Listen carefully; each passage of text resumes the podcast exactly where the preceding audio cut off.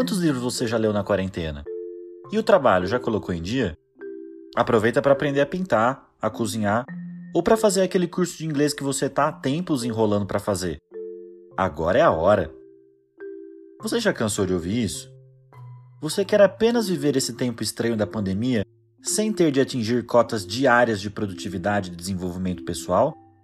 Então, vem ouvir essa história para perceber que está tudo bem passar o dia inteiro fazendo vários nadas.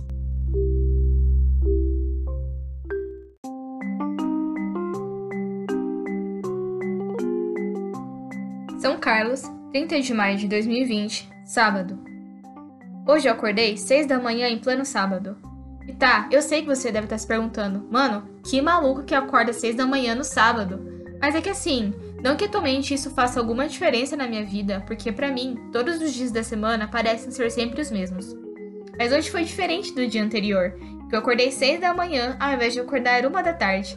E ainda tive a cara de pau de dizer que eu estava tomando meu café da manhã nesse horário, quando era para eu claramente estar almoçando.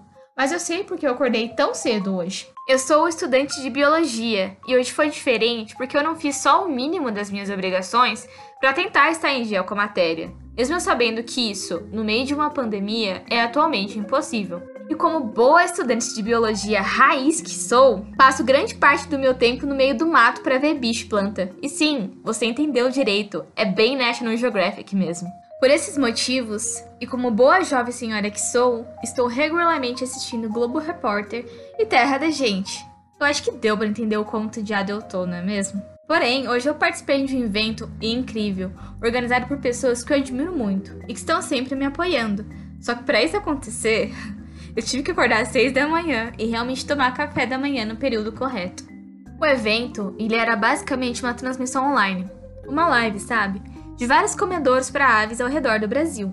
Por causa disso, cobria vários biomas. Só que antes de continuar, eu preciso ressaltar minha paixão por aves. E é um amor tão grande, grande o suficiente para fazer com que eu, na semana passada, subisse no telhado da minha casa para tentar identificar algumas aves pelo seu padrão de voo. Acho interessante destacar que sou míope, e no momento eu estava sem óculos e nem binóculos. Por incrível que pareça, consegui identificar várias aves comuns de ambiente urbano. Só que uma ave em especial chamou minha atenção. Ela estava bem longe do meu campo de visão e apresentava um padrão de voo que eu nunca tinha visto antes. Por causa disso, eu acabei ficando animada porque achei que era uma espécie nova, quando na verdade era uma pipa no céu. E eu só fui perceber isso quando eu usei o meu olho que não era míope. Contexto dado, participei da transmissão identificando algumas aves Cheguei à conclusão que as gralhas, sério, elas são as melhores aves com as melhores personalidades nesse mundo. Isto porque, enquanto eu estava olhando determinado comedouro, uma gralha foi esperta o suficiente para descobrir a presença da câmera que estava filmando ela enquanto comia suas frutinhas na paz e tranquilidade, subindo umas em cima das outras, sem se preocupar com o distanciamento social. Dá vontade, né? Mas debochada que era, ela resolveu fazer uma aparição exclusiva e íntima para os espectadores, onde ela literalmente ficou 3 minutos inteiros tampando a minha visão com a bunda dela, e fez isso mais de uma vez. Entretanto, estão perdoadas, porque são importantes dispersores de sementes de araucária, pelo fato de serem inteligentes o suficiente para armazenar a semente no solo para comer depois, aquele famoso lanchinho da madrugada. Só que, ao mesmo tempo, elas nunca lembram onde enterrar as sementes e acabam tendo que sempre ir atrás de mais comida. Quando olhei para o relógio, já eram 11 horas da manhã e decidi que seria interessante arrumar as minhas músicas, ao invés de assistir uma aula sobre algas.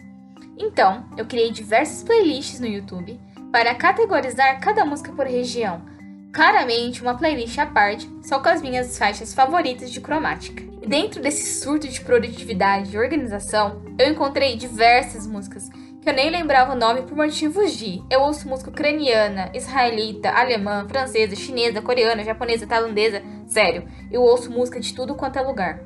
Mas uma em específico chamou minha atenção, onde a cantora principal saía de dentro de um freezer de salames em um supermercado, vestida de alça holográfica. Organizei cerca de 500 músicas e nunca estive mais orgulhosa de mim apesar disso ter tomado mais tempo do que eu tinha em mente. E nesse exato momento, enquanto gravo este áudio, me encontro debatendo o que eu farei depois de jantar. Só volto para minha rotina de ensino à distância na segunda-feira, para depois surtar e me arrepender por não ter adiantado as matérias que eu podia ter adiantado no final de semana. Só que hoje eu não tô nem aí para isso. Irei voltar a jogar meu RPG, que estou há dois dias tentando derrotar o mesmo boss, até desistir de novo e decidir que jogar The Sims sempre vai ser a melhor opção.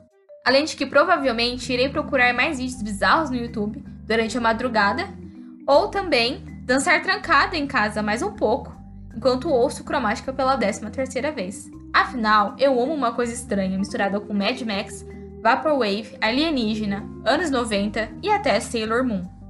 E se você ainda não ouviu esse álbum, vai logo ouvir, cara. De preferência, ouça Rain On Me.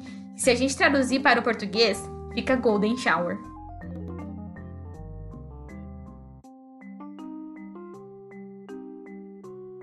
E você? Também tem uma rotina cheia de ócio e superficialidades para compartilhar com a gente? Escreva para bônusdeimprodutividade@gmail.com para a gente combinar a sua participação aqui no podcast. Acredite, narrar o seu dia pode ser tão reconfortante como ouvir o dia dos outros.